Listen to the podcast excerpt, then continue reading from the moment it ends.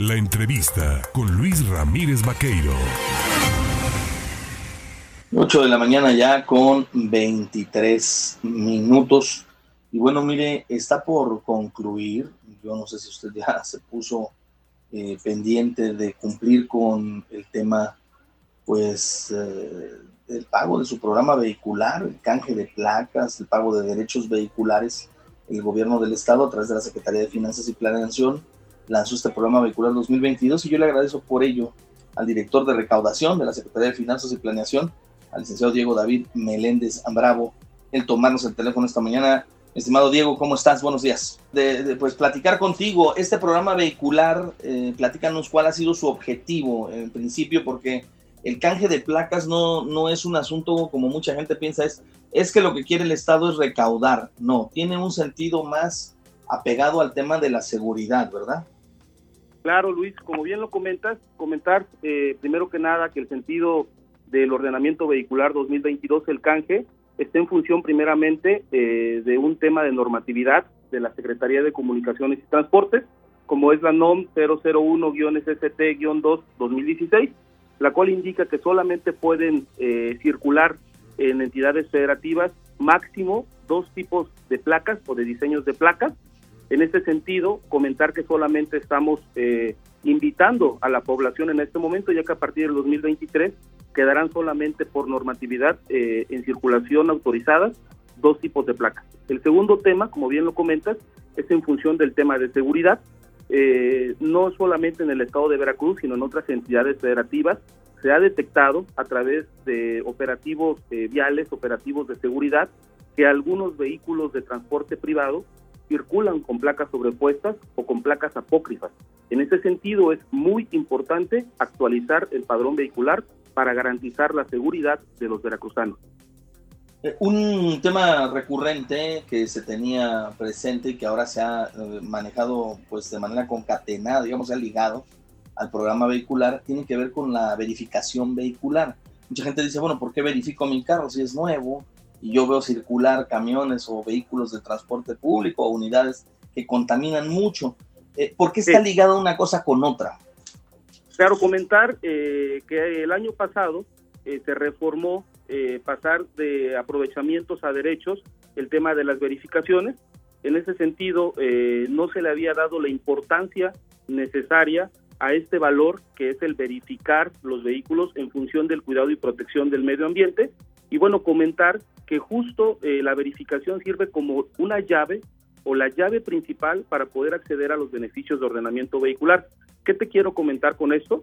Eh, por, hay contribuyentes, bueno, le llamamos contribuyentes, usuarios tenedores de vehículos, que no habían eh, por muchos años pagado sus tenencias, sus derechos de control vehicular y mucho menos eh, verificado. En ese sentido, lo que se hace es generar dos decretos que van a la mano. El primero, que actualizando el pago de tu última verificación vigente, accedes a los beneficios fiscales de poder ordenar tu placa. Ahora, mucho, muy importante, la Secretaría de Finanzas y Planeación ha hecho un esfuerzo importante por eh, generar un portal seguro en el que pues los ciudadanos podamos acceder y desvincularnos de aquellas prácticas, ¿no? De que, a ver, vas a ver a fulano para que te ayude a hacer las gestiones. Aquí directo en el portal pago y derechito a, a cambiar mis placas, ¿va? Muchísimas gracias. Claro, comentarte que en función de la actualización de las tecnologías, el estado de Veracruz no se ha quedado atrás. En este momento contamos en la plataforma de www.obh.gov.mx un programa diseñado especialmente para los contribuyentes y puedan acceder al canje de placas. Es un proceso que no les lleva más de 10 minutos el revisarlo y se tarda aproximadamente el tiempo de respuesta un máximo de 72 horas. Es decir, ni siquiera debes acudir a una oficina de Hacienda del Estado para llevar el vehículo y realizar tu canje de placas. En la página de la OVH puedes tú registrar tus placas previo pago de la verificación vehicular, descargar el, eh, la línea de captura ya con los beneficios, ir y pagar en alguna tienda de conveniencia donde tengamos nosotros eh, convenios de colaboración de pago, posteriormente esperar aproximadamente un máximo de 48 horas para la validación, generas tu cita el día que tú quieras ir, de lunes a sábado, de 8 de la mañana a 6 de la tarde, y acudes a la oficina con tus placas viejitas, tu tarjeta de circulación viejita y te estamos entregando en ese momento tus placas nuevas, tarjeta de circulación y engomado. Como bien lo comentas, este sistema, este programa está diseñado para poder evitar las filas, los tiempos y sobre todo el tema de la gestoría.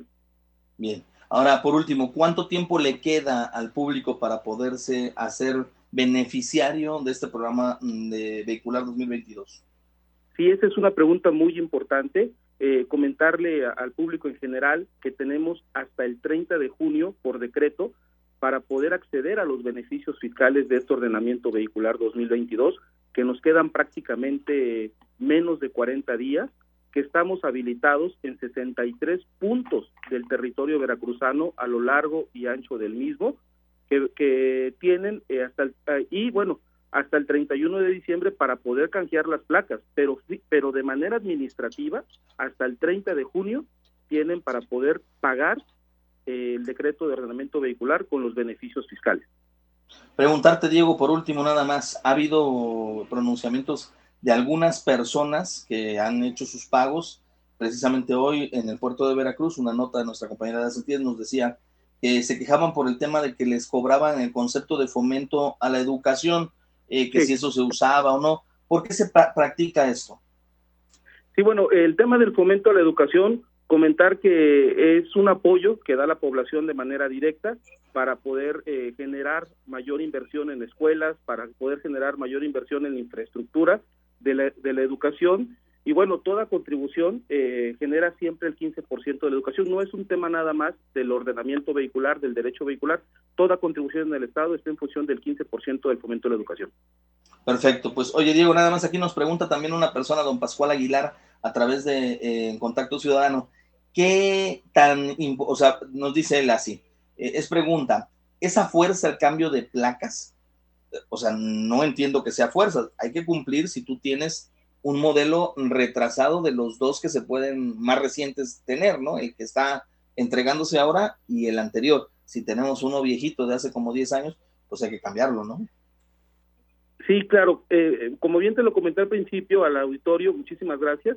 Es un tema de normatividad y en ese sentido, de las placas de arcoíris, que nosotros lo conocemos en la población, de manera administrativa se les conoce como placas producción 2011, hacia atrás estamos obligados a partir del primero de enero del 2023 a ya no portar con esas placas.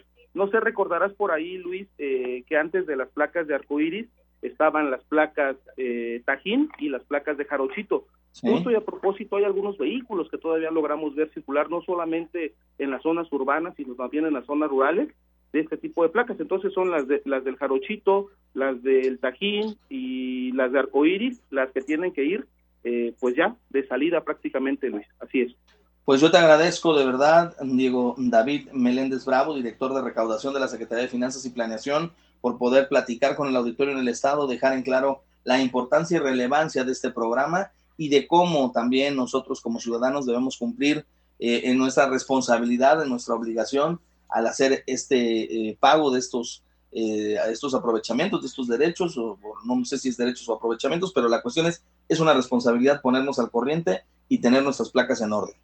Claro que sí, Luis, te agradezco muchísimo a ti y a todo tu auditorio por esa entrevista de trabajo. Me gustaría por ahí, si me das por favor el espacio, eh, comentar, invitar a la población a que visiten la página de Facebook Mi Hacienda Veracruz, la cual eh, cuenta con una atención y servicio a lo largo del día para que podamos nosotros atender y responder todas las dudas de los veracruzanos respecto al tema del ordenamiento vehicular. Mi pues Hacienda Veracruz en Facebook.